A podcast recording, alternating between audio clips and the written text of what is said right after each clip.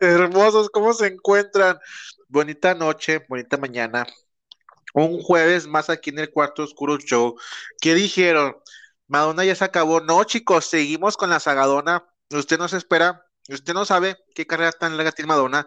Una carrera que actualmente sigue vigente, pero estamos en una época muy interesante, una época que ha marcado récords y que hasta el día de ahora no puede romper ese récord que ya marcó en esta era. Amigo Yambar, bonita noche, ¿cómo estás? Bienvenida aquí al cuarto oscuro, déjate abrazo, déjate beso, ¿cómo estás? Estoy em, pegajoso, sticky. Tengo cuatro minutos, cuatro minutos para salvar al mundo. estoy a unas millas de distancia mm. y estoy cantando It's Not Me, para ya saben y te siento también este pegajoso. Muy Pegajoso. Exacto. Un caramelo duro, ¿no? Amigo, digo, ya te sentí duro, pero no sé si es el caramelo. Amigo, no sé qué fuerte.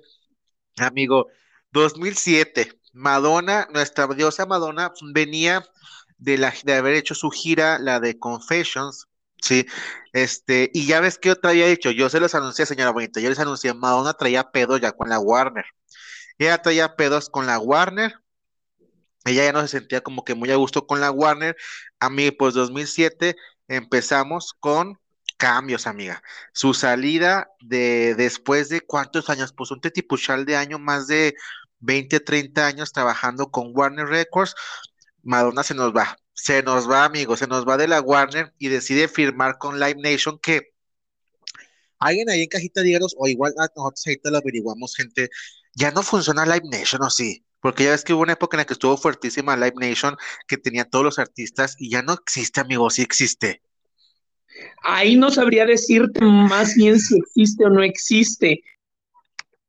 Oye, eh, Madonna eh, con Live Nation 120 millones. Es una cosa grosera. Eh, así grosera como a ella le gustan los hombres groserones, amigo. Era un titipuchal dinero y en aquella época Live Nation estaba como que produciendo todos los shows. Y ya había visto a Madonna. Shakira, Diana Grande, Lady Gaga, Miley.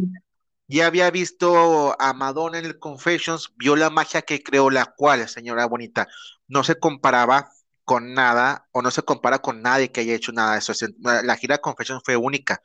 Entonces, Live Nation hecho el ojito, Madonna traía pleitos con, con Warner, se veía desde principios del, del disco de la era Confession, ya traía pleitos, anteriormente pues solamente traía pleitos desde, traían sus piques, amigo, desde, desde anteriormente, entonces Madonna, se le acabó el contrato a Madonna con, con, con Warner, decide no renovarlo, porque ya tiene, no es que simplemente se fuera o así, de hecho, el disco de Confessions fue el último disco pactado de acuerdo al contrato con Warner, pero Madonna decide no renovarlo y pues ya le habían estado coqueteando unos 120 millones con Live Nation y creo que fue uno, no sé si fue el más caro contrato, uno de los más caros contratos que tuvo Live Nation porque dijo, güey, voy a tener a Madonna, la diosa, todo lo que generó en la, en la gira anterior, o sea, esos 120 millones se van a triplicar fácilmente.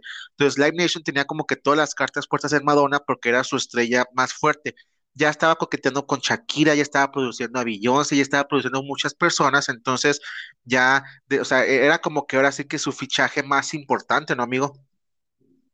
Eh, tengo que me en algo y es que este divorcio con la Warner, quienes sufrimos todos estos cambios somos los fans, los fans de corazón de Madonna, y es que esto lo seguimos resintiendo hasta el sol de hoy por el tema de que los videos no se han reeditado. Algunos videos mantienen una calidad como del origen del video, a diferencia de muchos. Eh, si yo no me equivoco, era Bebo el que se encargaba de subir videos, que en ese entonces era la competencia y tenía todos los artistas. Ajá, y Madonna lo seguía subiendo. O sea, pero no era tan común que el artista lo subiera a su propio canal como lo es ahora.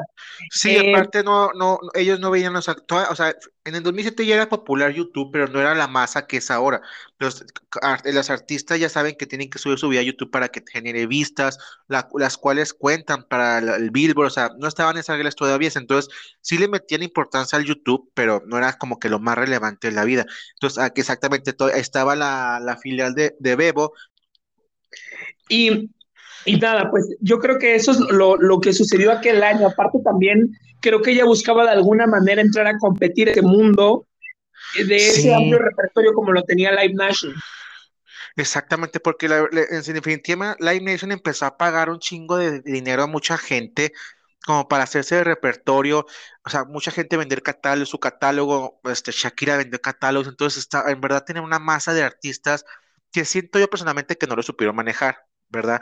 Pero tenían a mucha, a mucha, a mucha gente en su, en su haber. Y 2007, bueno, ya con 120 millones, sí, y era un contrato por 10 años que obviamente el contrato ya acabó. En aquel entonces, desde el 2007 se veía muy lejano 10 años, pero ya acabó el contrato. Y también se notó que acabó el contrato con Madonna porque ya, no sé, siento que ya le ha batallado la, la, la, la Madonna este, con, con esa parte desde que dejó Warner porque... Y creo que le pasa a todo artista cuando deja su casa disquera original, porque pues fueron los que creyeron en ellos, entonces como que no, no saben cómo manejar a los artistas, pero bueno, en todo eso, amigo, pues ya estaba la, la, Madonna con la Warner, ya estaba ella feliz ahí, este, estaba contenta, estaba con muchos sueños, fantasías de su nuevo, de su onceavo disco de estudio, amigo. Pero antes de eso hay que mencionar una cosa bastante interesante y es que Madonna se vio envuelta en una polémica bien densa con el tema de la adopción. Por aquel entonces los famosos, hay que mencionarlo así, aunque también han tenido la boda altruista altísima, eh, estaba muy de moda que los famosos de Hollywood fueran a África a adoptar niños siguiendo el ejemplo de Angelina Jolie. Eh, Madonna eh, se embarca en el 12 de octubre del 2006 con la Guardia Provisional de David y se mete, se mete de lleno al tema este de la, como yo lo titulo, de Hollywood y la prensa se ceba en la estrella diciendo que es más bien como una situación de moda más que de que verdaderamente ella quiera adoptar, ¿no? Aunque con toda la fortuna puede adoptar a todo el mundo. Es cierto que, que eh, Madonna recuerda que ha emprendido estas gestiones ya hace algunos años y nadie la escucha. También se le reprocha haber metido a un niño en un carrito cuando sale de compras. Esta imagen también fue algo eh, visitando un orfanato y escogiendo a su preferido, sin contar que ha financiado proyectos de desarrollo local con valor de 5 millones de dólares. Esto pareciera con el gobierno, que es con quien Madonna tiene una gran relación, una especie de trato preferente. Y también en lo que Madonna considera como una formalidad administrativa se convierte en una carrera de obstáculos. Varias asociaciones, preocupadas de ver que la ley sorteaba de ese modo las adopciones, denuncian ante la justicia de Malawi y la denuncia parece ser admisible.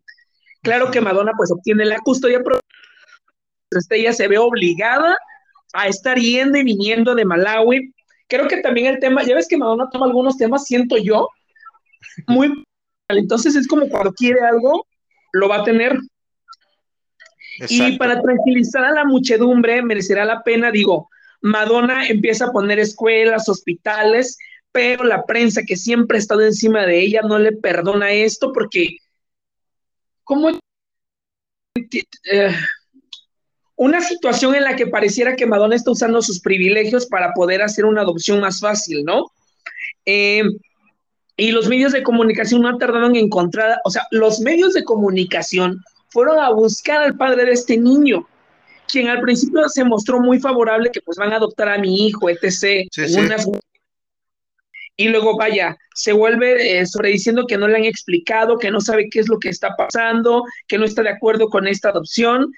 Y eh, aquí es cuando el padre cambia de camiseta y al parecer esa fue la primera de todas las carreras que Madonna tuvo que hacer, porque Madonna se convierte en madre por cuarta vez tras la adopción de sus gemelas, que creo que todas, todos las hemos visto en Instagram al lado de ella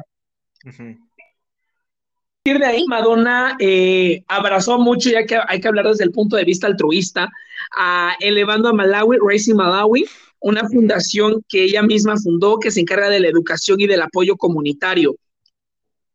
Y vaya, Madonna también ha organizado galas, ha pedido cooperación a sus amigos y se han unido gente como Tom Cruise, Rihanna, Demi Moore, Gwen Stefani. Gwen Stefani, sí, hay una amistad ya. Eh, y desde la página pueden realizarse donaciones. La fundación tiene un compromiso y es que la misma cantidad de dólares que recibe lo multiplica. Eh, creo que también hay que hablar de Madonna como una persona altruista que se ha encargado en muchas situaciones a su manera eh, de, las complicaciones sociales que viven los más desfavorables. Este, en este caso, el tema de Malawi, que es un país africano pobre. Y vaya, la, cuando ya estaba todo este apogeo, Madonna se presentó en el show de ópera, que por aquel entonces todavía estaba, y eh, además... que hay que, hay que recalcar que el show de ópera era como que el portavoz de los artistas, porque era el programa con más audiencia en Estados Unidos, y entonces la gente iba ahí para dar un mensaje, para cantar, para promocionar, entonces era el lugar indicado. Y aparte, Oprah hay que reconocer que es una excelente entrevistadora y tiene mucha veracidad ante el pueblo estadounidense. Entonces creo que era la mejor opción de Madonna ir al, al programa de Oprah como para, pues, calmar las aguas, ¿no? Eh, también hay que, ajá, o sea, aparte de eso, también creo que el show de Oprah es que no hay manera de compararlo con algo en Latinoamérica que no sea Susana Jiménez en Argentina o a. Eh, no, no, no, pues no puedo comparar con algún programa porque el programa de Oprah era una cosa social o política. Digo, y era un programa, o sea, era, a lo mejor pueden ser con Laura Bozo y así, pero no, no era lo mismo porque ella veía desde casos hasta veía, era un programa de variedades, por así decirlo, era, un, era una, revista, pero en vez de matutina, una revista vespertina, porque ya había muchísimas cosas. Entonces, te cambiaba la vida, tenía secciones, digo, yo recuerdo los maravillosos este, dos series de Navidad donde ella regalaba casas, regalaba carros a la gente que iba a verla al show, entonces era algo que no, hay, no ha existido nunca, que en su momento Ellen tomó la batuta, Ellen DeGeneres, pero pues ahorita Ellen está cancelada, este, pero no hay algo en Latinoamérica comparado porque no hay ninguna televisora que quiera invertir así de fuerte para tener una figura, digo, pero no, créanme que ese programa, creo que yo, a lo mejor algunos de ustedes o, los contemporáneos saben del show de Oprah, digo, ahorita Oprah tiene su propio canal, entonces es más perra salió ella, pero era algo, era un show muy importante en el cual iban, pues las más grandes artistas y estrellas iban a Oprah, definitivamente, no iba cualquiera. Eh, también tengo que mencionar algo importante y es que eh, Madonna pasando neumonía, eh, sobreviviendo a la malaria y con tuberculosis. El padre biológico comentó que los activistas de los derechos humanos, estos activistas no eran otra cosa más que la prensa, que la habían estado hostigando diario y amenazándole y diciéndole que no era estaba haciendo, o sea, darle el hijo a Madonna. Pero él dice que él ya había llegado a un trato con Madonna y su marido y sabía que el niño estaba en buenas manos. La adopción finalizó el 28 de mayo del 2008 y también hay que mencionar que Madonna en el 2006 lanzó una, no lo tengo, yo no lo pude comprar, pero colaboración con H&M, eh, ah, eh, by Madonna, eh, que era una colección de abrigos, vestidos con lentejuela, pantalones capri, y vaya, creo que la colección... era Confession, ¿no? Ajá, y un estilo atemporal, siempre glamurosa. Eh, vaya, creo que es una colección que hay que resaltar porque refleja el espíritu de Madonna como, eh, como, como un icono de la moda temporal. Y creo que en ese año, en el 2007, antes de, llegar a Hard Candy, lanzó una de mis baladas favoritas que se llama Hey You, que fue para la serie de conciertos de Live Earth que digo, este concierto fue una serie de conciertos que organizó un político en Estados Unidos en contra del calentamiento global. Si pueden ver, puede, si pueden checar, porque ahí se encuentra esta, esta colaboración con Gogol Bordello en La Isla Bonita y eh, Hung Up. Eh, bueno, todas las reversiones de esta canción en este espectáculo me llaman la atención por el esfuerzo físico de Madonna y porque siento que Madonna ahí estaba en su, sabes, las mujeres cuando llegan como Jennifer López a los 50 eh, ese espíritu, ¿me entiendes?, de sensualidad y de libertad que te transmite. Y eh, produjo dos películas que pasaron sin pena ni gloria. Y llegamos al 2007, en donde Madonna entra al Salón de la Fama del Rock, amigo. Sí, sí, súper sí.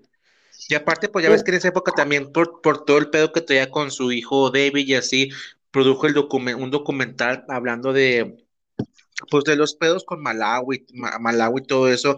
Entonces, pues la verdad, a lo mejor el documental no fue que se llevara las palmas de oro, pero digo, se, se, ve que Madonna está muy involucrada en lo que viene siendo lo de su hijo y produjo un documental, pues produjo el documental para ver los problemas que afectaba la, la población en Malawi. Digo, fue algo, un intento por, por hacer un cambio en el mundo y ahora sí que pues explicar, digo, a lo mejor también era algo como para, para la mala prensa que traía por lo del niño, pero era algo que, digo, vale la pena, vale la pena eh, resaltar, ¿no? En aquella época de principios de 2007, que recuerden chicos, ya habíamos pasado el 2005, ya habíamos entrado el 2007, recuerden que en el 2007 fue un año interesante en el mundo musical porque aparecieron varias o apareció una artista la cual iba se iba a convertir en una leyenda.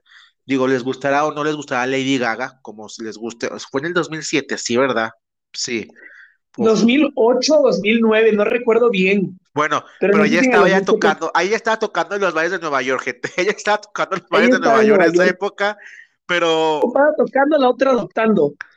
Exacta, exactamente, pero ya, ya, o sea, era un año interesante donde está muy de moda el urbano. Entonces, en aquella época acababa de salir Nelly Furtado, acaban de salir varias estrellas, entonces en aquella época, más o menos, o sea, vean el panorama, era un toque muy urbano, lo que estaba muy de moda, y en las listas estaba de, modísima que te produjera canciones Timbaland. Entonces era lo, que escuchaba nada más la gente. Timbaland estaba muy de moda, Justin, Timberlake, porque acababa de sacar el, el disco, el de Future Love and Sex, una mamada así. Entonces, estaba como que eso era lo que estaba de moda. Y siento yo, amigo, que por primera vez Madonna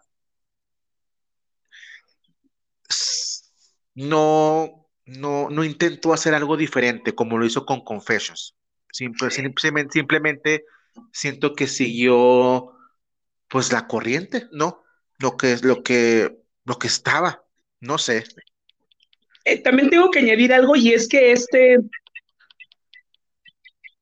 este eh, hecho bastante interesante con, con de la presea en el salón del, del, eh, del Rock Hall of Fame, ahí fue donde entabló esta amistad o esta colaboración con Justin Timberlake, porque hay que recordar esa mítica toma donde la cámara ve la cara de Justin Timberlake al final del beso con Britney Spears. Eh, en este, en este hecho, eh, Madonna recibe el premio eh, a la música y cabe mencionar algo y es que Madonna, junto de su Prince y Mariah Carey, eh, clasificaron como las cantantes femeninas con, eh, vaya, con varias cantidades de singles, número uno en la de Billboard. cuando Justin Timberlake le entrega el premio a Madonna, haciendo alarde a tanta belleza, menciona, cuando una se llama Madonna, lo menos que se puede hacer es convertirse en famosa. Eh, también eh, creo que aquí marca el hecho de que Madonna empieza a ver ya a las nuevas generaciones otra vez. Hayamos visto como que en The Confession se alejó de las colaboraciones, no vemos ninguna colaboración en este álbum, pero particularmente en, Hard Candy vemos eh, una cantidad de, colaboraciones con consagrados y con, con aquellos que apenas iban a acomodar hits más adelante, como en el caso de Pharrell Williams. Eh, que Pharrell Williams ya era un artista reconocido porque ya era conocido por el grupo de, los Neptunes, pero en realidad no, bueno, se hizo famoso por la de Happy, no sé exactamente en qué época, porque se manejó en Walking Wonder, pero ya era un, en Estados Unidos, al menos en Estados Unidos era bastante conocido como productor, había producido canciones desde el principio de los 2000 a Britney, a Pink, o sea, había producido canciones a muchos artistas pop, entonces ya era algo como que producido, pero creo que en el 2007 empezó con su auge, su auge un poquito más fuerte y estaba bastante de moda Farrell junto con el grupito de Timbaland y pues Justin que también le hacía la producción porque también estaba muy metido en la producción, inclusive también estaba, creo que se llama Danya, Danyas es un productor que después trabajó, si no me equivoco, con Britney, entonces también era un productor que estaba muy, muy de moda, como que era lo que estaba de moda y los que eh, decían qué sonidos se escuchaban en la radio. Al final de cuentas, el productor es el que te dice lo que se escucha en la radio. Y digo, fue un grupo interesante y definitivamente era un disco muy, muy colaborativo. Sí, digo, tuvo una canción que me encanta, pero que nunca le hicieron single, la canción con este Kanye. Y Kanye apenas empezaba a hacerse famoso. No era el Kanye loco que conocemos ahora. Apenas empezaba como rapero a tener solidaridad. Entonces, también este, esa canción me gusta mucho, la de Kanye West, pero tiene canciones muy interesantes. Y sí, es un disco muy colaborativo porque en realidad siento que Madonna se, se dejó, ¿cómo decirlo? aceptó el hecho de que a lo mejor necesita más apoyo, más colaboración para un disco. Entonces, es un disco muy interesante.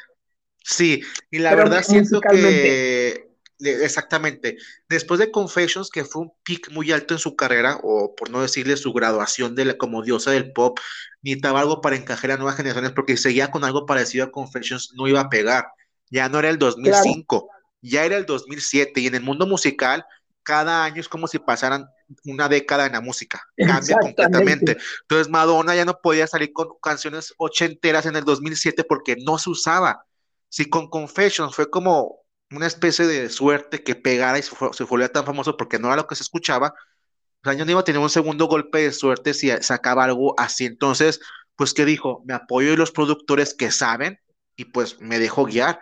Y la verdad sí sacó un sonido muy juvenil, o sea, sí sacó un sonido, yo recuerdo cuando salió el disco, o sea, lo que tú mencionas de la entrega fue a finales de la entrega, de, bueno, lo del Paseo de la Fama del Rock fue en diciembre de 2007 y ya entrando en 2008, Madonna ya estaba, pues ahora sí que por abril, fue cuando sacó el disco de, Hard Candy, que recuerdo la promoción y se veía muy guapa, amigo. Se veía muy, muy guapa Madonna en esa, en esa este, promoción de Hard Candy. Eh, eh, bueno, eh, hay que mencionar también que por aquel año No One de Alicia Hay algunos que recordamos a Leona Lewis, Bleeding Love. era el año de Katy Perry con I'm Kissing Girl y Cool. Y aún no divisábamos como platicábamos a Lady Gaga, porque vamos. Y es que sí, hay que mencionarlo, a los Mothers y a Madonna sí les ha hecho temblar el piso y ha sido de las dos fanbases, tanto a los Little Monsters como a los Mothers. Y por aquel año, y estaba en su apogeo con Blackout, Exactamente, que marcaba, que marcaba una tendencia musical Britney con Blackout, cosa que no se utilizaba en aquella época porque estabas en un mundo, como tú dijiste, Alicia aquí sacó una balada que yo creo ni ella pensó que fuera un exitazo y se volvió un exitazo con No One. Y después estábamos con Leona Lewis, la ganadora del X Factor de, del Reino Unido, que se abría con todo el poder entró y entró a Estados Unidos fuertísimo y a Latinoamérica. Entonces, estamos entre baladas o sea, de, voces potentísimas, pero al mismo tiempo también estamos con música urbana. Katy Perry estaba, era un, respiro, una bocanada de aire fresco, porque ella no sigue la tendencia de nadie, ella salió con su propia estética, que lo recordaremos que Katy Perry salió con una estética muy divertida, era totalmente diferente a lo que eran las artistas pop. Ella era, bueno, o sea, era una artista pop, pero me refiero a que no era lo que se estaba utilizando en aquella época, entonces Katy Perry estaba hablando de besar a una chica, estaba hablando de You Are So Gay, estaba hablando de, muchas cosas muy interesantes. Entonces era un año, un año muy, muy interesante, amigo. Y si no me equivoco, a ver, no quiero quedar como estúpido, pero también Hilary Duff sacaba Dignity, su, su disco que salió, que salió en Rebelde. Entonces, RB está sonando súper fuerte también, chicos. Es que es una época muy interesante, ¿eh? Entonces, Hilary Duff estaba con su gira Dignity. Entonces, había cosas muy, muy interesantes en el mercado. Eh, que Rihanna estaba con Don't Stop Music.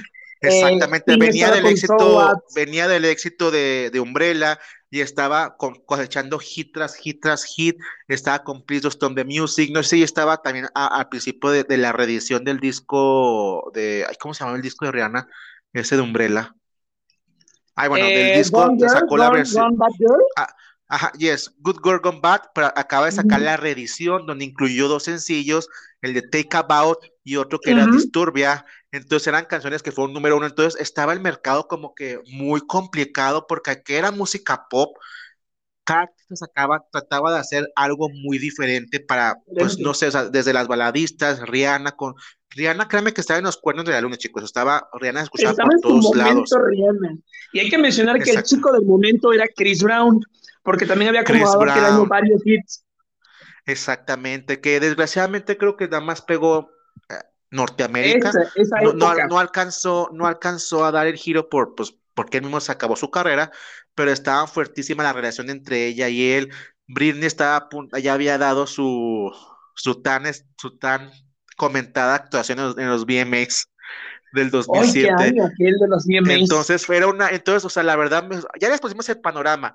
Y Madonna venía, digo, aunque sea Madonna y aunque fuera Michael Jackson, y aunque fuera Jenny Rivera, chicos, o sea, eran así como que, ¿qué saco? ¿Qué hago? O sea, ¿qué, nivel, ¿qué nivel de estrés en el momento? Porque obviamente sabemos que son, es, Madonna es creativa, pero ¿qué hago para poder seguir adelante? O sea, cuando eres, cuando eres tu primer, eres, eres la artista primera que sacas música, se va a escuchar feo, pero tú eres la que creas la música. Katy Perry creó una, una, una, una era, una, una estética enfrente de ella. Y ella, ella no copiaba a nadie, ella salió fresca y juvenil. Leona Lewis salió fresca y juvenil. Madonna en su momento cuando sacó Madonna, ella era la novedad y todos querían copiarla ella, pero Madonna ya está en una época en la que ya es una artista consolidada, ya no puedo ser la fresquita juvenil, entonces, ¿qué hago? Entonces, creo que hizo bien en rodearse de productores del momento, de ese momento, y creo que al final de cuentas le crearon canciones muy atemporales, o sea, pero que las canciones que hicieron eran canciones bastante buenas. Ahora, siendo honesto, pues el primer sencillo de, de Hard Candy fue el de Four Minutes. Una canción que me gusta, un video muy interesante, pero como Britney Army, yo no aplaudí la colaboración con Justin. Saben que yo tengo bien, bien, atravesado al Justin por lo culerito que fue con mi Britney. algo ahí a lo que comentas tú, y es que pensando en el disco, Future Sex, que es un disco, o sea, ah, ¿cómo llamarlo? Yo siempre me atrae a mí los sonidos del álbum. No tiene que ver ni el artista ni la letra, sino el sonido del álbum. Siento que en algún punto el de Confessions le heredó el trono de la música disco a Future Sex Love Song de Justin Timberlake. Hay una cierta unión, pero al mismo tiempo una mezcla con el género urbano. Y es que si hacemos, hemos visto en TikTok, conozco una persona que conoce una persona que conoce una persona. Timbaland a su vez conocía a Nelly Furtado y a su vez a hay que mencionar que Nelly Furtado venía de estar en los cuernos de la luna con aquel maravilloso álbum que quién no recuerda Say Right, quién no recuerda Promiscuous Girl, Dios, ese era un Menire, mi canción favorita era Menire, o sea, Menire era para mí el ah, máximo. El ritmo de esa canción, ese álbum se produjo en Miami, hay que mencionárselo al público, y Nelly se empapó de toda esta sensualidad latina, etc. Pero vaya, el sonido del álbum Oye, pero Nelly se ha sido un chingazo bien fuerte, ¿verdad? después, de, después de caer ahí. Dejen usted, yo tengo un gran té sobre Timbaland porque Timbaland le quitó los derechos a la Nelly de, de canciones, entonces Timbaland se portó muy perrito con la Nelly. Por eso mi Nelly la mandaron desaparecer porque el Timbaland, pero después del Timbaland le cayó el karma y Timbaland ya no es nadie ahorita. Entonces se le jugó mal a mi Nelly, pero mira, el karma dice pagar al Timbaland. Por eso te digo, yo no soy tan fan de ese grupito de Justin, de Timbaland porque no soy fan. O sea, amo la música que hicieron. O sea, el disco de Luz de Nelly Furtado es una joya, pero el disco de Madonna de Hard Candy es muy bueno. Pero inclusive en su momento yo compré el disco de Justin, el de Love Futures, porque los videos eran una joya, el que hizo con Scarlett Johansson. O sea, o sea, hay videos magníficos, pero ya, o sea, yo como Britney Army tóxico, no soy fan de ese grupo de gente, amigo. Y más porque lo que le hizo Justin a mi Janet, que yo soy un Janet Jackson liver hasta la muerte, o sea, lo tengo bien atravesado, amigo. Tengo bien atravesado ese hombre. No sé qué opinar de Janet, pero. No, no, amigo, no. Janet es una joya y la amo con toda locura. No, ya hablaremos de ella diferente. No, tengo que mencionar una cosa y es que definitivamente Hard Candy está inspirado en este álbum mítico, icónico, una revolución del pop eh, y tengo que mencionar unas cosas, y es que Madonna ya había trabajado el álbum previa con el álbum con Pharrell Williams primero. Y entonces, en algún descanso de las sesiones de grabación, el representante de Madonna se acercó a Justin Timberlake y le dijo, oye, sería genial que pudieras grabar canciones con Madonna. Y Justin a su vez le respondió que, wow, asombroso. Pero quiero recalcar esta parte de nuestro público y es que yo eso nunca va a suceder haciendo mención a que Madonna es tan grande, o sea, un artista del tamaño ya de Justin Timberlake, en ese entonces tan multipremiado, pensaba de, oh no, es imposible grabar con una leyenda de ese vuelo. Hay que mencionar que primero grabó con Madonna y tiempo después grabó con Michael Jackson. Exacto. Eh, grabó con los Reyes del Pop y escuchó, yo creo que el, siempre en, un álbum de Madonna, yo busco una canción que sea como, este, esta canción me resume todo el sonido del álbum y definitivamente era Candy Shop. Sí. Y es que la dirección de, esa canción llevaba el ritmo, la pauta de la canción, esa mezcla de urbano y pop. Eh, era un urbano que hay que mencionar bastante elegante. Eh, y no dejo de pensar en el sonido constante del disco de Nelly Furtado. Y también hay que mencionar muy, que. Muy impregnado. Exactamente. Eh, y Madonna le iba a poner a este disco Hard Candy Madonna Negra, Black Madonna, pero retractó porque hubiera sido tomado como una ofensa y decidió ponernos Hard Candy, eh, agridulce, al álbum.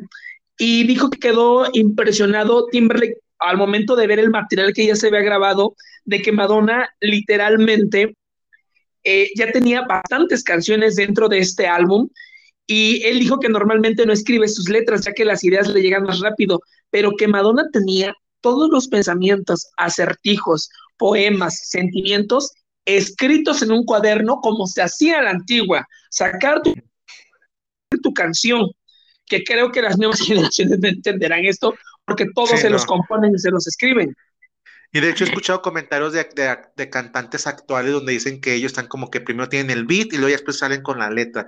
Y yo así como que, güey, pero se supone que se, escribe y luego, o sea, así como se hacía la antigüita, o sea, como se hacía originalmente, pero obviamente cada persona, digo, no hay una fórmula para saber cómo escribir una canción, pero cada quien tiene su técnica, pero sí, definitivamente las, las personas de la era de Madonna, porque inclusive Gaga, o sea, Gaga escribe y Britney lo que ha escrito lo escribe así, o sea, en un cuadernito lo hacen así, pero Timbaland, y, y hay que reconocer que Timbaland y ese grupito de Timbaland, Justin, en su momento eran muy creativos. Ellos tenían la vanguardia, la vanguardia, que en ese grupito estaba también Will.i.am de los, de los Black Eyed Peas, era, e, e, eran muy vanguardistas en cuanto a la música, eran visionarios. Y es por eso que Madonna se dejó guiar por ellos o, o, aceptó que produjeran canciones en el disco porque eran visionarios. Inclusive Kanye West era muy, era muy visionario en su época.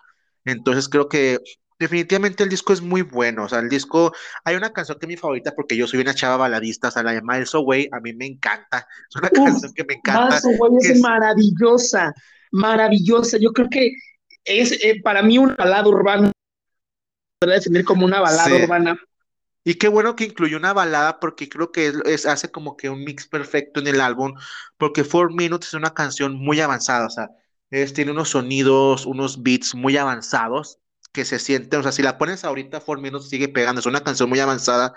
Give It Up To Me es una, que ese fue el segundo sencillo, me gusta, no soy tan fan, o sea, me gusta, pero definitivamente, bueno, la, de Candy Shop es una canción muy que definitivamente es el disco en sí, y es con la que abre el disco, o sea, eso es, es lo que así va a ser el disco. La canción de She's Not Me. La canción originalmente se iba a llamar For Me Word. Y hay que mm. tocar el punto porque estábamos en ese entonces, a mí me gusta mucho hablar del tema y tendremos que tener un podcast sobre ello. Es el hecho de que en aquel entonces teníamos la esperanza de ganarle la pelea al calentamiento global, que hoy definitivamente sabemos que no se lo vamos a ganar por más esfuerzo que hagamos porque es demasiado tarde. Eh, eh, la canción habla de un sentido, de, me encanta la manera en que Madonna eso, eso ya lo hemos platicado en, otro episodio, y es que como una idea tan fuerte te la mete con calzador y la estás tarareando. O sea, la canción te está hablando de que debes de tener un sentido de urgencia porque el mundo se está acabando, de que hay que tomar conciencia del medio ambiente, de que nos quedan cuantos minutos, de que no podemos seguir distraídos. Y ese Wake Up lo vamos a escuchar más adelante en Madame X. Sí, sí, sí, totalmente. Pero, pero hablo cómo Madonna eh, está tan actualizada con lo que está sucediendo alrededor que no se queda en un disco de canciones de amor o dedicada a alguien. Eh, el video, creo que todos lo hemos visto, el video es espectacular, la energía que Madonna tiene en este video es impresionante. Se ve, espectacular, o sea, se ve... el rostro de Madonna se ve hermoso en ese video. Sí, en esa época su cara era fenomenal, su cabello se veía perfecto, ella se veía tan bien, o sea, y me encanta cómo se bajó al, nivel de Justin para hacerles el baile y todo eso, porque tienen un baile muy peculiar que si hubiera existido TikTok, yo creo la gente le hubiera hecho el baile cuando hace el dueto con Justin. O sea, es, es una, era mi parte favorita del, del video cuando lo veía y que iban corriendo y todo eso, y después llegaban a la parte en la que ella y Justin bailaban era mi parte favorita. Siento que si hubiera existido TikTok, hubiera habido gente recreando ese baile, porque era un baile muy TikTok. O sea, era no estaba tan complicado, se lo podía recrear, entonces era un baile que se adecuaba muy a esta generación. Y la verdad, totalmente, o sea, es una canción totalmente pegajosa, pero que al mismo tiempo te habla con esa urgencia que en aquel tiempo era 2007, chicos, fue hace 10, hace 15 años, y quién sabe si hubiéramos podido salvar el mundo, pero Madonna ya estaba avisándonos de lo que iba a pasar. Voy a, voy a retomar las palabras de la BBC, algo que me encanta y que describió la canción es tan del soundtrack del fin del mundo. totalmente. Eh, Weekly la llamó un duoligón, vaya que él estaba hecho para ser un éxito. Este, y que la canción estaba también destinada a llegar a lo más alto de las listas. Vaya, es un regalo a sí misma de un hit. Hits. Y Washington Post le elogió por ser cargada y estudiante.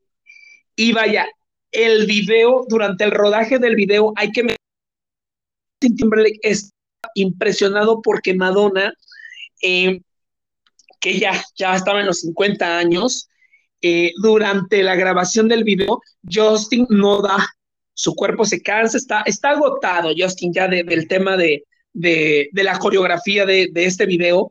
Y entonces eh, Madonna le propone una inyección de vitaminas porque tienen que continuar grabando toda la noche. Eh, hay que mencionar entonces que la diferencia de edad no implica nada físico y coreográfico que Madonna tiene o ha tenido durante toda su carrera. Eh, también tengo que agregar que también se desprendió que creo que fue creo que fue uno de los hits que se pudo comparar al hit principal del álbum, que fue Giving to Me. No sé, ¿qué, ¿qué, opinas de esta canción? La de, bueno, para empezar, la de Four Minutes fue como que la carta de presentación perfecta, o sea, tuvo un despegue alto, llegó al número 3 de Billboard, lo cual es un éxito para Madonna. No se logró mantener mucho tiempo, pero se hubiera logrado mantener más tiempo si, si en aquel tiempo se hubieran contado todas las, reproducciones de, de, YouTube como se cuentan ahora y más, más factores, pero sin duda la canción fue lo que abrió parte aguas y aparte tuvieron varias presentaciones en Nueva York y así, donde hacía la coreografía junto con ellos, entonces fue un gran parte aguas. La segunda canción, la de Give It Up to, Give It Up to Me, o sea, espera, Give It Up to Me, sí, Give It Up to Me, buena. Soy más fan de, de Four Minutes, pero la canción de Give It Up to Me fue buena, digo, se siente cohesiva, o sea, como segundo sencillo. Yo hubiera escogido a lo mejor la de Kanye, o inclusive la balada My So Well creo que hubiera quedado bastante bien después de algo tan fuerte como que una balada hubiera quedado bien, pero siento que hicieron bastante bien, o sea, con la canción Give It To aparte por contrato tenían que sacarla porque Farrer e, es lo que pidió al momento de colaborar con Madonna, que su canción fuera sencillo. Entonces, fue muy buena, pero sí se ve como que le dieron un presupuesto, como que Live Nation le dio un presupuesto a Madonna y a Madonna le alcanzó como que la mayor parte de ese presupuesto se fue con Four Minutes, porque el video de Give It Up To Me es, un buen video, o sea, no, no, no me digo, o sea, es un buen video, pero es un video más sencillo, más sencillo que el de Four Minutes. Entonces siento que una vez escuché a Beyoncé que dijo que la disquera le dio un presupuesto y que ella se lo había acabado todo con la canción de If I Were a, Way, If I, If I Were a Boy, y le quedó muy poquito dinero para producir el segundo sencillo, que fue Single Ladies, pero al mismo tiempo Single Ladies fue tan sencillo que fue majestuoso. Entonces, me recuerdo esto, pero en este caso no fue tan majestuoso. O sea, sí fue un buen video, la canción me gusta, pero la canción traía la, la maldición de Farrell. Y es que Farrell, a pesar de que haya producido muchos sencillos para muchos artistas pop, ningún sencillo había logrado despegar. Desde que eh, Britney le escribió Boys, del disco Britney pensando que sería un, un, exitazo y jamás la canción despegó. Entonces, aquí Farrell trae su maldición Farrell y sin duda la canción Give It Up To Me ni siquiera entró a las listas de popularidad. Así le fue de mala la canción, pero es una canción que los fans recordamos y nos gusta, es una canción muy buena. Y aquí digo que se acabó el presupuesto porque no hubo un, un tercer sencillo, bueno, Creo que sí fue la de Miles Away, si no me equivoco, porque pues hay un video que para promocionar la gira, pero fue según, el, único, el último sencillo, el de Give It Up To Me, si no me equivoco, como que promocionar. Entonces, pues te digo, se acabó en el presupuesto y la, Live Nation no quiso dar más dinero, así de simple. Eh, también se desprendió aquí lo que tú mencionabas, el hit con Kanye West Sí, que aunque no tuvo, no tuvo video oficial, si no me equivoco, pero la gente le gustó mucho la colaboración porque la canción de The Big Goes On es bastante buena, entonces la gente hizo que ingresara a los charts, pero simplemente de pedir en la radio, o sea, como se hacía en la antigüita. Entonces, una buena canción que sin duda merecía un exitazo, pero en aquel tiempo Kanye no era el, el Kanye de ahora. Entonces, a lo mejor si tiene un poquito más de fama, le hubieran dado a Kanye como que el sencillo y lo hubiera pegado bastante bien, porque esa canción de Big Son es muy buena, ¿eh? es muy buena, pero también eh, creo que Madonna lo hubiera, lo hubiera sacado si hubiera pegado más por todos los pleitos que trae Kanye y todas las ofensas que ha dicho a mujeres y así. Entonces siento que a lo mejor Madonna lo hubiera retirado del mercado, pero es bueno, o sea, el disco en general es bueno y sin duda mi canción favorita es Miles Away, o sea, la canción me llega, me gusta mucho, es una balada como tú dijiste, urbana y sobre todo como las, las baladas de Madonna, atemporales. Si yo lo escucho ahorita, la canción es, es vigente. Si lo hubiera metido en Madame X, hubiera quedado. Si lo hubiera metido en DNA, hubiera quedado. Entonces una, es una balada que la pudo haber metido en cualquiera de sus discos y funciona. Es una balada muy bonita. No sé, soy muy fan de las baladas de Madonna. Eh, hay dentro de este álbum una canción bastante particular llamada She's Not Me. Sí. Eh, la letra menciona, ella empezó a vestirse como yo y a hablar como yo, y eso me asustó. Empezó a llamarte en medio de la noche. ¿De qué se trata eso? Ok, aquel año, en el 2008, Lady Gaga debutó con John Dance y vemos esta complejidad que hasta el sol de hoy mantienen las dos fanbases. Hay que mencionar que ha habido reconciliaciones. ¿eh? O sea, no entiendo por qué.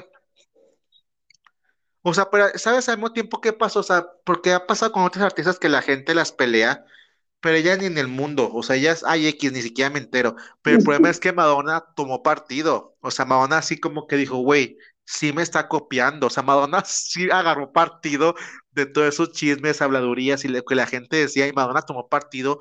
Y sí, en definitiva, en definitivamente el año 2008 fue un año muy interesante porque debutaba Gaga como solista con un exitazo, con un, y como les pasó a todas las que están destinadas a ser grandes, con un éxito arrollador, porque todas las que se fue, bueno, no te quedan, no a todas, Cristina no le fue tan bien, y otras que debutaron bien y desaparecieron, pero me refiero a que ahí se, veía una próxima leyenda. No es la reina del pop Lady Gaga, gente, porque, o sea, el, título lo tiene Madonna y le duela quien le duela. Es el título que le, ha costado 30, 40 años de carrera a Madonna, pero se sabe que Lady Gaga es una leyenda y se convirtió en una leyenda. Pasó de ser una estrella pop a convertirse en una leyenda de la música, así de sencillo. Habrá gente que diga que no, que sí, pero ha logrado permanecer después de los cinco años de una estrella pop, logró permanecer después de los cinco años, lo cual no todas lo logran. Pero y una clara mención. Estaba, estaba ella sonando fuertísimo en el 2008. Eh, y mira, una clara mención del tema, la portada del disco aparece vestida de boxeadora, es decir, la reina aún va a seguir peleando por... Bueno, eh, También menciona que a pesar de, de todo lo que ha sucedido con Madonna, de todas las fases que ha pasado Madonna, se sigue manteniendo con esta portada como un icono sexual. Eh, y también que, el hecho de ver a Madonna así es una especie de frase de te voy a partir el trasero, pero te vas a sentir bien. Vaya, el álbum, eh, esa mezcla. Entonces, creo que también esa que el hecho de decirle a las nuevas generaciones, porque Madonna en The Confession le está hablando a otra generación de artistas, pero es que espérate, en, en America Live le está hablando a otras generaciones y en Music a otras y en Radio Play a otras. Aquí ya está hablando a las nuevas caras. Exactamente, no es el mismo mensaje que le daba a la gente, entonces la tenía muy complicada porque era adaptarse a las nuevas generaciones, porque la gente que había crecido con ella en los ochentas, mm, pues o sea, a lo mejor ya no le escuchaba, ya no le escuchaba, entonces ya tiene que agarrar una, una nueva fanbase. Digo que hay gentes que le escuchan desde toda la vida, pero son los fans de corazón. Pero cuando un artista sale y es tan popular, o sea, se sabe que el 20% de los fans son los que se van a quedar con ella y los demás van a crecer van a evolucionar y ya no van a seguir al artista, como les ha pasado a todas. Entonces, sí tenía, Madonna siempre ha, ha, ha sido como que su lucha de, de la generación 2008 agarrarle la tenía muy complicada, amigo, porque había mucha gente que estaba debutando muy por lo alto, entonces la tenía muy complicada ese año. Y aparte eh, la, gente estaba a la expectativa de qué es lo que seguía después de Confessions, porque Confessions había dejado la, la vara muy alta, aún para Madonna. Entonces, ¿qué sigue después de Confessions? Eh, voy a titular lo que un, eh, voy a mencionar lo que tituló un eh, crítico de Old Music y mencionaba que había una falta de sensación palpable de interés en el álbum, como si le hubiera entregado todo a Farrell y a Timberlake confiándoles pulir el pedazo de caramelo duro y que tal vez a ella ya no le interesa la música, tal vez solo quiere acabar con el álbum para la para pastos más verdes en Live Nation. Eh, también he pensado en algún punto eso, que quizá Madonna no involucró en este álbum y era, como mencionas, agregando eso insuperable, el hecho de ganarla de Confessions. Era un álbum bastante... La vara quedó altísima, o sea, superar ese álbum a pocos años era, era muy poquitos años. Y hay que mencionar que sí, había hits ese año, hubo grandes, pero vaya, no era el Bad Romance de Lady eh, Firework de Katy Perry, o sea, eran hits eh, de impacto, pero no de tan gran posición como esos hits. Sí, porque hay este, hits, cada, cada año hay un hit que se conoce como el hit de verano, que en el 2007 había sido sin duda Umbrella, o sea, Umbrella fue lo que se llevó todo el mundo, entonces cada año hay un hit del verano, sin duda, entonces eh, pues se sabe que en el 2008, no sé, en el 2008 no, estoy tan, tan consciente, pero podrá ser Poker Face de Lady Gaga, pero creo que hubo, no, o sea, no sé si hubo tanta fuerza, bueno, no sé cuándo salió Adele, no, no, no estamos con Adele, pero, o sea, ella estaba compitiendo muy fuerte con Hard Candy, y a lo mejor puede ser cierto, porque tiene una relación todavía rara, aunque ya había dejado la Warner, o sea, todo tenía como que ciertos contactos con la Warner y aparte ya estaba con, ella ya estaba pensando en la gira mundial que iba a hacer, o sea, porque Madonna está adelantada a las giras desde el momento en que crea el disco, está pensando en la gira. Entonces tenía una gira demasiado ambiciosa planeada, porque era una gira que literalmente era una gira mundial. O sea, iba a tocar todos los lados del mundo. Eh, también hay que mencionar que eh, eh, hubo varias críticas al álbum y creo que hay uno que, tengo que mencionar para poder partir a la gira, y es que mencionan que musicalmente Harkan ya atrás mm. Farrell o el sonido Timbaland ya no sorprenden a nadie. Los productores ya se instituyeron antes con otras cantantes y lo hicieron mejor. Y aparte Madonna ya había llegado eh, tarde a la, a la, a la, a la, época Timbaland y a la época Farrell, Madonna ya había llegado tarde a la fiesta, porque ellos empezaron desde 2005, 2004 a hacer hits ya para 2007, 2008, el sonido de Timbaland ya se sentía un poco viejo, por así decirlo. Ya había otras cosas que estaban en el mercado que estaban saliendo. Entonces, siento yo que también Madonna llegó tarde a la fiesta con Hard Candy al momento, al, hecho de querer utilizarlo a, a Farrell, a Justin y a Timbaland. Ya había llegado tarde a la fiesta la fiesta y creo que lo que supuso el apogeo de esta era de esta era pues fue el hecho de la comercialización que se hizo con el tour, de que como mencionas volvió a muchos países y visitó otros a los que no había ido. Y hay que mencionar que fue la vez en que Madonna regresó a México. En, ya estábamos y ya teníamos el Foro Sol. Eh, Madonna visitó eh, o tuvo 85 fechas en este tour eh, visitó Sudamérica en 11 países, cosa que, si yo no me equivoco, en el Harley Show solo habían sido tres, Brasil, Puerto Rico y México. Sí, que eran así como que en aquel, y, creo que es algo muy interesante porque de hecho estaba viendo algo que a lo mejor tiene, o, tiene que ver o no tiene mucho que ver, porque se rumora que la Taylor quiere romper el récord de Madonna que impuso con esta gira, que es la gira más recaudadora, hablando femeninamente en la, en la vida, o sea, nadie ha logrado superar lo que Madonna vendió y Madonna eh, definitivamente recaudó esto por Latinoamérica, porque incluyó, la, incluyó en su gira la parte latinoamericana de, de, fechas, por eso logró recaudar más dinero que el, que el Confessions y por eso ha logrado vender tanto. Y sí es cierto que los artistas al momento de traer una gira a los países latinoamericanos la piensan, porque para empezar, pues de una, una productora que tiene que apartar el estadio, la gira con anticipación y de desembolsar la lana.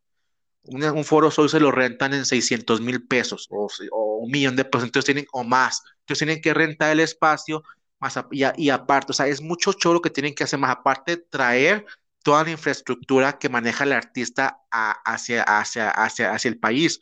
Ya por eso muchos artistas cuando vienen a, Latinoamérica, en los shows se ven más pobres porque sale muy caro traer todo lo que ellos traen. Y Madonna estaba empeñada en traer todo a, a Latinoamérica, lo cual se le agradece porque muchos artistas vienen a Latinoamérica y se ve muy más, más humildito, más humildito el show, cosa que le pasó a la Kylie. Kylie vino cuando vino con el Aphrodite, no trajo el Folie Tour, trajo el Kylie Live, que era un show diferente adaptado para Latinoamérica, el cual se veía un poquito más pobrecito que el, show que nos presentó allá en Londres. Pero Madonna se le agradece que haya traído todo el show porque lo trajo completo, o sea, sí lo pensó muy bien, era un, obviamente era un show creado para estadios, no se iba a presentar en, en venues chiquitos, pero se agradece, amigo. Creo que lo hizo bien y pues se sabía que los empresarios iban a recuperar el dinero, pues se arriesgaron a traer a Madonna a Latinoamérica, porque yo creo que en cada, en cada gira se piensa en Latinoamérica, pero ese es el principal, este, eso.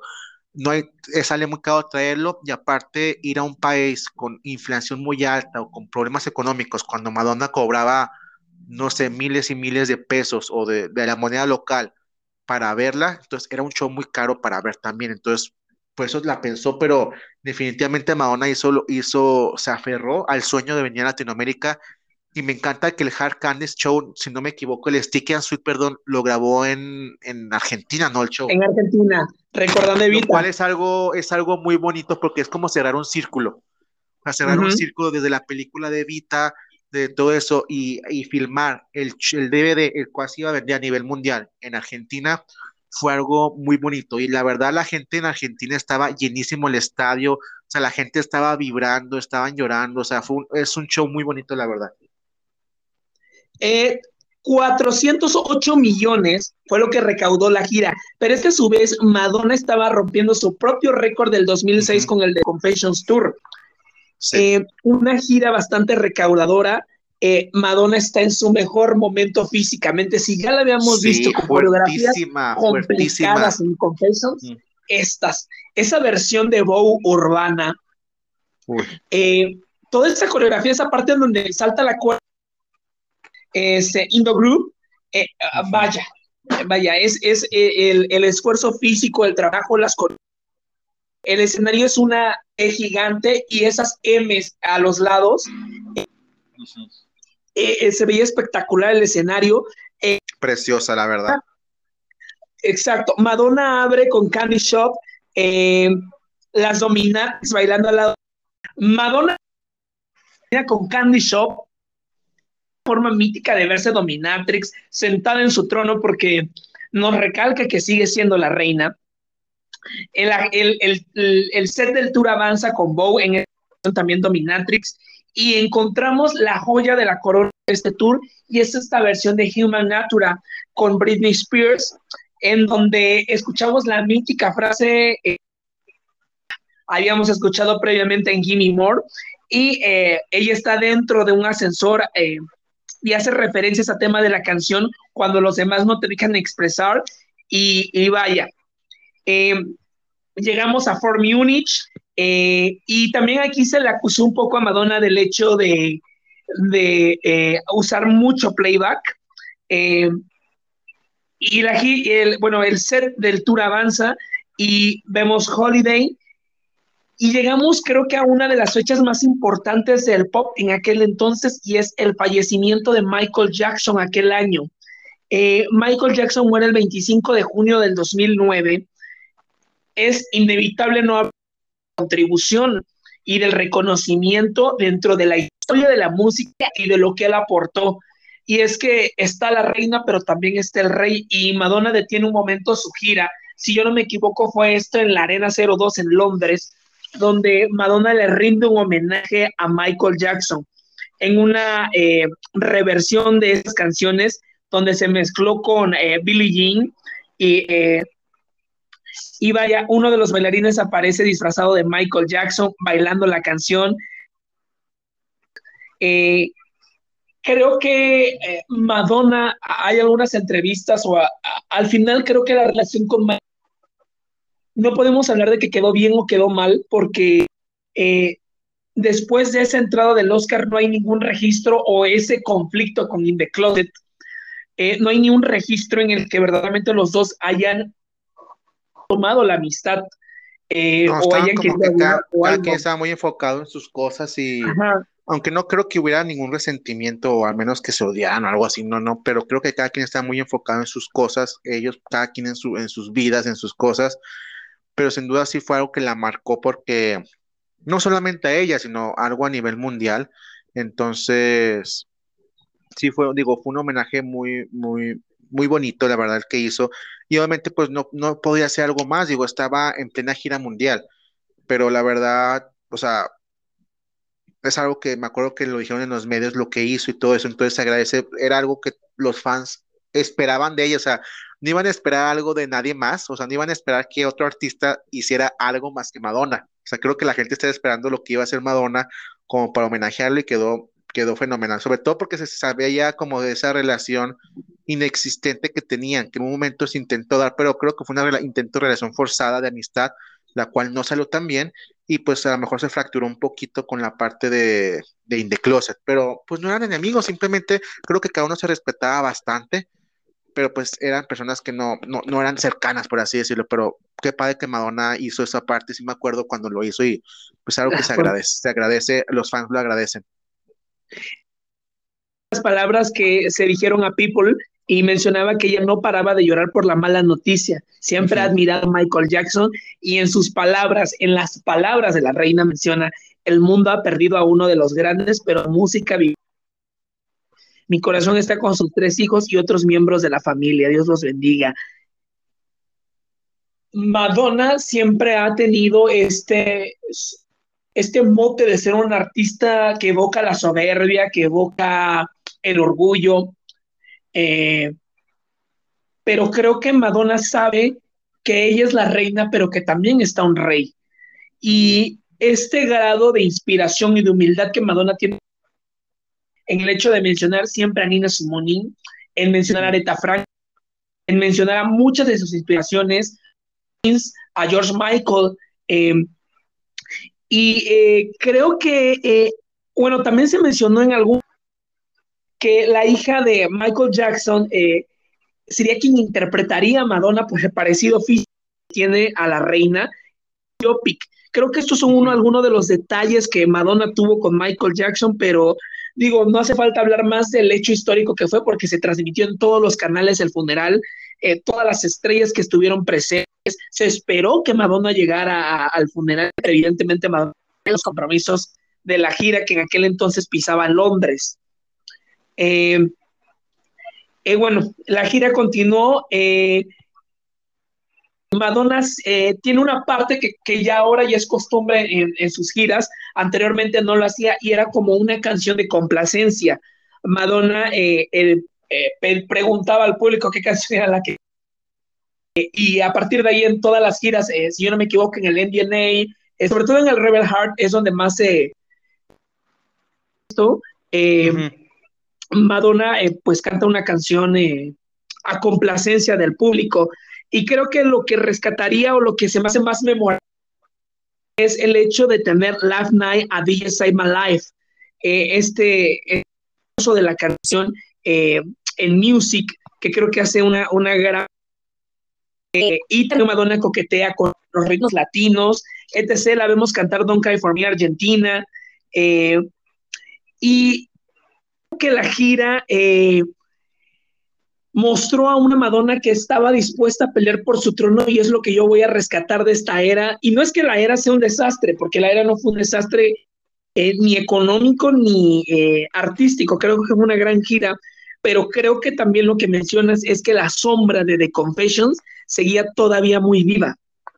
Sí, y sobre todo porque al final de cuentas Confession tuvo críticas muy favorables, o sea, muy favorables, y en el caso del, del Hard Candy tuvo críticas mixtas, un poquito a lo mejor más tirándole a lo negativo que a lo positivo, pero entonces venía cargando como que con esa sombra, pero creo que al final de cuentas con la gira ella ocultó lo malo que pueden haber dicho de ella, porque la gente estaba feliz este, con la gira, y el disco terminó el 2008 siendo uno de los discos más vendidos de ese año, no el más vendido, pero uno de los discos más vendidos tuvo la gira más importante en, la historia, o sea, porque hasta el día de ahora esa gira sigue siendo la más recaudadora. No, no hay nadie que haya logrado hacer eso porque créanme que no hay nadie que aguante cruzar los cinco continentes. cruzó todos los continentes que hay en el mundo, entonces no hay alguien que aguante eso. Entonces veremos a ver si aún hay alguien vivo que aguante y sobre todo entiendan esto, era una mujer en sus cincuentas que tenía más fuerza que un chavo de 30, en ese caso el Justin. Entonces, tenía la verdad, yo creo que está preparadísima, no solo en la fuerza física, también en la fuerza emocional, mental, espiritual para una gira, porque créanme que es, algo, es de lo más pesado para los artistas ir al mundo y estar de gira, porque es esa, esa dualidad entre tener a 50 mil personas ovacionándote y en la noche estar solo solo en un hotel y al día siguiente volar y otro y volar, o sea, ni siquiera es que, ay, ven la ciudad, no, no ven la ciudad, o sea, se van en el hotel al día siguiente, se suben al avión y vuelan, y ahí están durante seis, ocho meses de gira, entonces creo que estaba, era el momento más preparado que ella tenía para hacer esa gira, creo que ella tenía en mente eso, como supo que el de Confessions había sido una gira tan importante, siento que ella está quería marcar esta pauta de la gira más importante en el mundo para una mujer y lo hizo definitivamente. Aunque clave hay que recalcar, sí se ve, digo, la gira de Sticky sí es una gira maravillosa, es una de mis favoritas entre esa y el Confessions, pero sí se ve con un poquito menos de dinero la gira a comparación del Confessions y creo que también era por lo que les digo, tiene que ser menos cara para que pueda llegar a todo el mundo. Si hubiera sido una gira más cara que el Confessions, no hubiera llegado a todo el mundo, hubiera llegado a, las principales ciudades del mundo y ahí se hubiera acabado. Pero ya con este disco quería llegar a todo el mundo, entonces sí fue una gira, no es que las escenografías fueran malas, no, no, pero sí se ven menos costosas o se ve un poquito menos de producción comparada con Confessions. Pero era precisamente eh, para eso, para que pueda llegar a todo el mundo la gira. Tengo que mencionar otra cosa y son cuatro controversias dentro del, del tour. Y es que vemos eh, primero que Madonna visita nuevamente la Ciudad de México y es que México quiere a Madonna. Y Ocesa se ve obligada a sacar una fecha y es que a los pocos minutos de la primera fecha se agotan los boletos. Pero espérate, en la venta de la segunda pocos minutos se acaba la venta, pero implica aquí una gran controversia y es que Madonna siempre lo ha hecho primero antes que Jennifer López, Madonna estuvo saliendo con Alex Rodríguez. Y resulta que los dos casualmente visitaron la Ciudad de México el mismo día que Madonna estuvo en el tour por diferentes razones, pero pues era obvio que, era lo que estaba pasando y eso fue eh, el divorcio del beisbolista de su esposa. Eh, y también aquí a la crisis matrimonial con Guy Ritchie. Luego, evidentemente, Guy Ritchie desmintió que le habían engañado, etc., pero pues sabemos que los gustos... Eh, en segundo lugar, perdóname, me voy a hacer, voy a hacer la mujer más vulgar, pero el pitote de la Rodríguez es algo que uno nunca dejaría pasar, amigas. Si ese, por ese, por ese ha pasado Cameron Díaz, tal, tal, tal, o sea, es un pito que merece un altar, así se los pongo. Entonces Madonna no iba a decirle que no, señora. Si, si mi Jennifer no le dijo que no, imagínense. Bueno, eh, más ellos con el tema, Madonna presentó la gira y yo la parte, en el de Confessions vimos la cruz, que ya era algo como que había que digerir. En el reinvención ya hemos visto las armas y vestida de militar en la en pleno apogeo de la guerra de Irak. Y aquí vemos la imagen del senador republicano y candidato a la presidencia de aquel entonces, John McCain, que era la competencia a su vez de Barack Obama en aquel entonces, la imagen de John McCain junto a la imagen de Adolfo Hitler, comparándolos, era les dolió a los republicanos, pero siento que fue el madrazo que Madonna dio después de American Life, dijo, voy a aguantarme esta después de todo lo que ellos le hicieron. Y a su vez ponía la imagen de Barack Obama junto Andy, John Lennon y Al Gore. vaya, ¿me entiendes? que ya no, ya, no, es tan, ya no es tan vocal con sus, o sea, como lo fue con American Life, o sea, porque fue como que su, su, o sea, lo más vocal que ha sido en su vida, pero trate de dar mensajes. Entonces, a lo mejor no de forma tan grande, pero qué más masivo que lo ponga en su gira, la cual pasa por todo el mundo, y ponga un pequeño mensaje de segundos, el cual va a dar la vuelta al mundo mucho más que un disco. Así de sencillo. Entonces, dijo, bueno, no lo hago como tan público como un disco, pero en, la gira, la cual llega a todo el mundo, pues dejo mi mensajito. Entonces, fue más perra Madonna, fue más perra sin duda. Eh, durante el concierto del 6 de septiembre, Madonna volvió a hacer otras blancas de los católicos. Y es que durante el último segmento, Madonna canta Like a Virgin y declara, esta canción al Papa porque sé que Él me ama. Soy una hija de Dios y ¿saben qué más? Soy como una virgen. Esto hizo una alusión a la controversia en 1990 del Long Ambitions. Evidentemente ya no se guarda nada. Eh, lo guarda sí, pero después te la va a dejar ir, con algunos años de diferencia. Eh, y creo que la etapa más triste del tour, este dato es que no todo fue bien. El jueves 16 de julio del 2009, en Francia, se derrumbó el escenario y cayó sobre los empleados que montaban este escenario. Hubo dos muertos y ocho heridos. Eh, si no me equivoco, ese día el concierto se suspendió. Eh, Madonna se presentó con los familiares de los accidentados para presentar sus respetos. Eh, en una declaración mencionó, estoy devastada por haber recibido esta trágica noticia. Mis oraciones están con los heridos y sus familias. Junto a mi más sentido pésame a todos los afectados de esta desgarradora noticia. Madonna hizo un emotivo homenaje a los técnicos, pero también hay que mencionar de Madonna porque Madonna a su vez es eh, contratada por una empresa y esta empresa a su vez contrata a alguien que haga de escenografía. Sí. O sea, sí fue por el concierto de Madonna, pero ni siquiera era gente de Madonna, sino como dices, el, empresario de, de, de, París, o sea, de Marbella, fue el que contrató a, la gente y pues hubo un accidente, pero la verdad qué buena onda de Madonna de que haya, haya tomado el tiempo para agradecer a la gente, porque aunque no, están, no eran allegados a ella, no eran empleados de ella, porque no lo eran, pero, o sea, que haya dado respeto, porque al final de cuentas están ahí por, por ella, porque ella es la que, o sea, el hecho que ella fuera está dando trabajo. Entonces, bueno, pues fue, algo que, y digo, y siempre pasa algo en unas giras, digo, porque es algo masivo y moverse en todo el mundo, digo, ya había salido ilesa muchas veces, entonces, pues bueno, a lo mejor la tragedia pasó, pero pues Madonna sin duda gran ser humano, presentó su respeto, lo cual pues habla muy bien de ella y creo que algo que tenía que hacer, o sea, no se puede quedar callada con algo que aunque la afectaba indirectamente, sí llegaba hacia, ella. Y eh, podemos concluir con esta gira? Y es que Madonna con Ford Munich acomodó y superó el récord de más éxitos en el top 10 arriba de Elvis Presley, que era la leyenda de los hits. Y también acabamos, creo que esta etapa con eh, el proceso escandaloso, porque fue escandaloso en su tiempo, costoso, porque también tuvo el título del divorcio más costoso. Eh, el tema con Guy Ritchie, a su vez, su hermano Christopher Chicón saca un libro que se llama Live with My Sister Madonna, que el libro eh, en algunos puntos dejaba mal parada a Madonna. sí, algo desafortunado. En algún punto la trataba como un poco muy deshumana, vaya, desde el punto de vista del hermano, ¿no? Eh, Lo cual digo, pues tiene cierta lógica, o sea, creo yo que cualquier persona que llegue a la fama, a ese nivel de fama tan importantísimo, en algún momento te van a decir algo y vas a tomar tú como frívolo, como feo, pero pues es porque hay que tener contexto, o sea, no quieras que un artista que genera 400 millones en una gira sea la persona más humilde de la vida, o sea, no lo va a hacer, o sea, y, pero la gente, yo creo hermano lo tomó mal y quiso como que quemarla, pero si somos zoológicos y tenemos el sentido común, o sea, Carlos Slim, si lo ves en la calle, no sé si te va a saludar o no, porque ese nombre más rico, o sea, no, o sea, ya hay gente que llega a un nivel tan poderoso que pues no van a ser siempre los más, no va a ser, Madonna dejó de ser la chavita que que salió de, donde, de allá con 20 dólares en la bolsa, dejó de ser esa niña hace muchos años. Entonces también, hermano, sí siento que el, el, el, obviamente, pues, era una, una, especie de fama negativa hacia Madonna, porque obviamente el hermano cobró muy bien por hacer ese libro y sabía lo que iba a generar.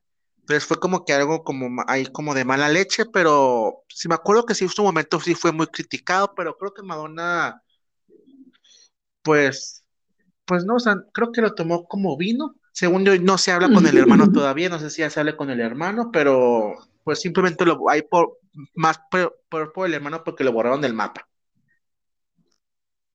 Bueno, entre las cosas que el libro menciona o lo que quiero eh, rescatar del, del, tema para poner en contexto es que la relación de ellos dos se había empeorado desde la gira del 2001. Eh, el libro más bien fue, como lo indican los medios, un catarsis eh, del hermano un desahogo y querer dar su versión. Madonna lo había acusado de robo. Y es que Madonna había mencionado en alguna parte que eh, después de tantos años de carrera, no había logrado alguien que le robara. Y a Madonna le dolió mucho que esa persona que le robara evidentemente fuera su familia. Eh, eh, también menciona el maltrato que Madonna le daba a su personal, la distancia que Guy Ritchie había hecho entre Madonna y su familia. vaya, el libro se sintió, en algunas críticas mencionan como un resentimiento escrito por parte de un familiar resentido. Ajá. bueno, el divorcio con Guy Ritchie llegó y terminamos el 2009 en como el disco Hard Candy, agridulce, eh, fue bueno, pero también empieza toda esta complejidad. Y mientras Madonna está en el divorcio y están sucediendo muchas cosas y termina una gira, en el panorama del 2009 aparecen muchas caras nuevas. Eh, Muchísimas. O sea, en 2009 estuvo lleno de Bad Romance por todo el mundo con un video majestuoso. Entonces, sí, definitivamente, o sea, cuando Madonna acababa de, finalizar una era, ya había gente que ya tenía 20 paus arriba de ella en cuanto a innovación. Entonces, sí la, sí la tenía bastante complicada, sobre todo para su siguiente álbum, porque si bien a Hard Candy no le fue mal, necesitaba algo que superara a Hard Candy, lo cual era algo muy, muy difícil de conseguir y creo que hasta el día de ahora no lo ha conseguido. Al menos lo consiguió, bueno, no, sí lo consiguió con Madame X, pero desgraciadamente Madame X no tuvo la repercusión que, que, merecía, porque es un disco maravilloso el de Madame X, es, un, es una joya musical. Pero pues Interscope se sabe que no maneja bien a sus artistas, entonces no le dio como que lo que merecía, pero de ahí a lo que de lo que hizo después de Hard Candy, la verdad no soy el más fan. No, no, no es mi Madonna la que estoy acostumbrado, no es la Madonna que me gustaría escuchar, pero experimentó y bueno, este siguió con la fórmula de utilizar gente joven o más joven que ella en industria como para agarrar ese público, pero creo que ya no le funcionó tanto. Pero sí, sin duda, ahí ya tenía muy, muy pesada porque ya había gente muy importante. Beyoncé acababa de, estrenar Single Ace en el 2008, era algo majestuoso. Lady Gaga se estaba consolidando como, en aquel entonces. se estaba consolidando como artista mundial, o sea, Beyoncé estaba rompiéndola por todos lados, la Katy Perry también estaba a punto de estar con su, en el 2009, 2010 estaba con lo de, o estaba a punto de sacar Teenage Dream, Miley Cyrus ya estaba despegando como artista pop, eh, mi Britney en el 2008 estaba en los cuernos. I Estaba la Taylor iniciando su leyenda, la Britney empezaba a sacar en el 2008 Circus, el cual fue un disco bastante bueno. Entonces, o sea, había cosas muy fuertes en el mercado y Madonna tenía que respirar y enfocarse en lo que iba a ser su siguiente, su siguiente, Aquel año fue el de Lady Gaga, o sea, estaba Love sí, estaba Paparazzi, eh, todos los hits de ese disco eh, de Fame estaban acomodados en los tops de Billboard. Y tan, tan, era la, tanta, era la, fama de Lady Gaga en aquel entonces que la disquera, o sea, que Lady Gaga no tenía, disco, no tenía listo un siguiente disco, entonces que dijeron, hay que sacar un pequeño EP, reedición del disco, el cual fue el de Fame Monster, donde salió el hitazo, este, Bad Romance, seguido de Alejandro, seguido de Telephone. O sea, la verdad, en 2008 y 2009 fueron los años de Lady Gaga, sin duda. Fueron su despertar como estrella internacional, mundial. Entonces, sí era algo, o sea, era competir contra Lady Gaga. O sea, no, mi Britney pues está haciendo su lucha, pero Britney era una estrella consolidada. La Katy estaba también consolidándose. Entonces, había muchas artistas que estaban consolidando, pero sin duda Gaga iba con todo. Y todo el mundo hablaba de Gaga en todos lados. Hablaba en todos lados se hablaba de Lady Gaga, entonces sí era algo que, y más porque Madonna ya sabía que esta charita como que le copiaba o se inspiraba en ella, entonces ya como que decías, ay, güey, esta mendiga, y creo que la gota que derramó el vaso fue Born Way, y fue cuando Madonna, este, habló pública, yo creo habló en su gira de, después más adelante, pero, o sea, sí, Mientras Madonna estaba reposando y como oso invernando para renovar ideas, Lady Gaga estaba conquistando la cima del Olimpo musical. Ay, amigo, qué eh, fuerte, qué fuerte esto.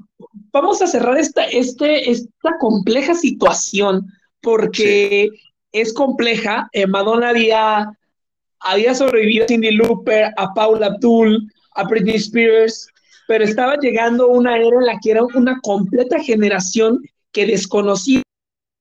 Estamos hablando de que esto es el 2009 y conforme avanza el tiempo, eh, muy difícilmente a las generaciones nuevas eh, les interesa un poco de historia pop.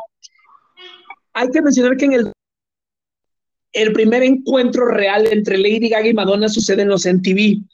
Eh, Madonna asiste para dar un speech de em, un speech Michael Jackson, su pésame, en donde Janet Jackson también interpreta, si no me equivoco, Scream. Scream. Eh, unas joya, palabras. Joya musical. yo, yo vamos a póstumas, unas, palabras, unas palabras póstumas a Michael Jackson. Y al finalizar, entrevistan a Madonna y le preguntan que si había visto a Lady Gaga. Hay que recordar que Lady Gaga interpretaba paparazzi aquella noche mientras estaba bañada en sangre. Icónica, icónica. Y le preguntan a Madonna que qué opina de Lady Gaga y ella mencionó que le recordaba al carnaval de Venecia. Creo que a partir de ahí hubo una, una, una de las tantas fracturas que mencionar que se han reconciliado, pero luego dicen, luego se vuelven a pelear, luego Elton John entra a la pelea. Eh, Ay, no, perdón, pero Elton John nada que ver ahí, o sea, se vio bien jotinchón metiéndose a peleas que ni, ni, le, ni le tocan a la señora, perdóneme. Pero pues sí, sí tenía razón. Y creo que terminamos una era en la que completamente panorama, porque aparecen nuevas estrellas pop, dos, eh, aparece recién nacido apenas el reggaetón, que en algunos será el ritmo, eh, las nuevas leyendas del pop, nuevos gustos y el, eh, los primeros pasos del K-pop. Sí, totalmente. Mis 21 estaban dando todo en aquel entonces, besos para las 21. Y sí, totalmente estaba, era, estaba cambiando el mundo musicalmente.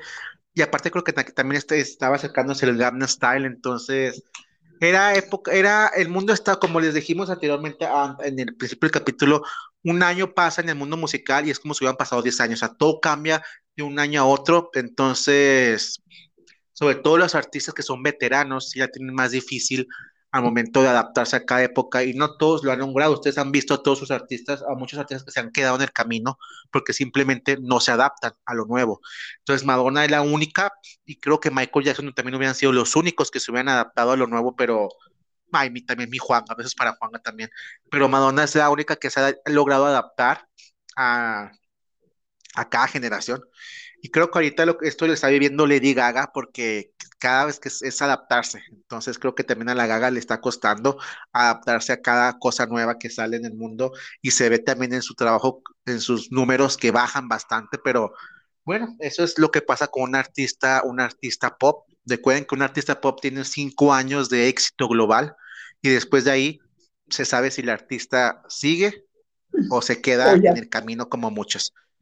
Como que comparen, comparen, o sea, mi Britney en sus primeros cinco años tocó la luna, Lady Gaga en sus primeros años tocó la luna, Madonna en sus primeros cinco años tocó la luna, entonces, Paula, Janet, todas las que han salido, Katie, Miley, todas, pero son muy pocas las que logran pasar ese, ese quinto año de artista pop y convertirse en un ícono, muy pocas lo logran, otras se quedan en el camino, otras tienen que cambiar de giro para poder seguir vigentes. Digo, una, una Cristina Aguilera que aunque sigue en música, también es más presentadora. Kelly Clarkson se volvió presentadora.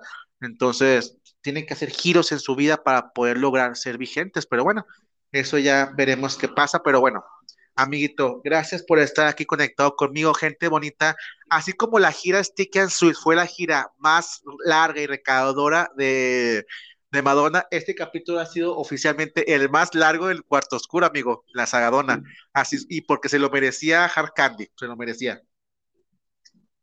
Se lo merecía Hard Candy y eh, creo que nos quedamos con el sabor de Hard Candy y al mismo tiempo con el orgullo de Celebrations de tener a nuestra artista de 50 dándonos hits todavía. Sí, exacto. Un año complicado para el pop en el que el rey ya se ha ido, en el que Prince ya se ha ido. Eh, ¿Qué años? Sin duda. Pero bueno, allá hablaremos más adelante en el próximo capítulo, hablaremos de- del disco Celebration y de lo que se viene, el MDNA, que pues ya hablaremos, escuchar nuestras opiniones como fans de Hueso Colorado de Madonna, escuchar nuestros puntos de vista sobre eso, pero amigo, se viene épocas interesantes para Madonna y pues bueno. Eso, eso es lo que vemos en los siguientes capítulos. Se acerca el final de la saga Donna, se acerca el final, pero así como The Crown, bueno, te creas, no, no es un buen ejemplo, pero si, si saca, si saca un, capi- un disco nuevo Madonna, ahora nuevo capítulo de la Sagadona, amigo, así estaremos. porque viene un disco nuevo. Viene el disco, nuevo, entonces la Sagadona tendrá próximamente un episodio especial, entonces espérenlo, chicos. Gracias por estar conectados, gracias por la gente que nos escucha, que nos manda mensajitos, gracias a todos, gracias a Yambar por estar aquí conmigo en este sueño icónico de Madonna. Y pues, amigo, buena noche, tarde, mañana. Te quiero mucho y un abrazote, amiguito.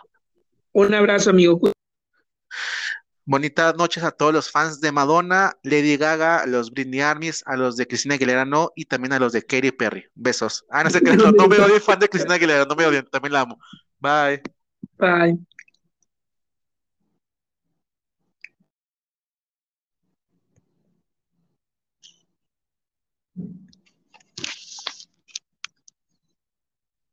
那 ver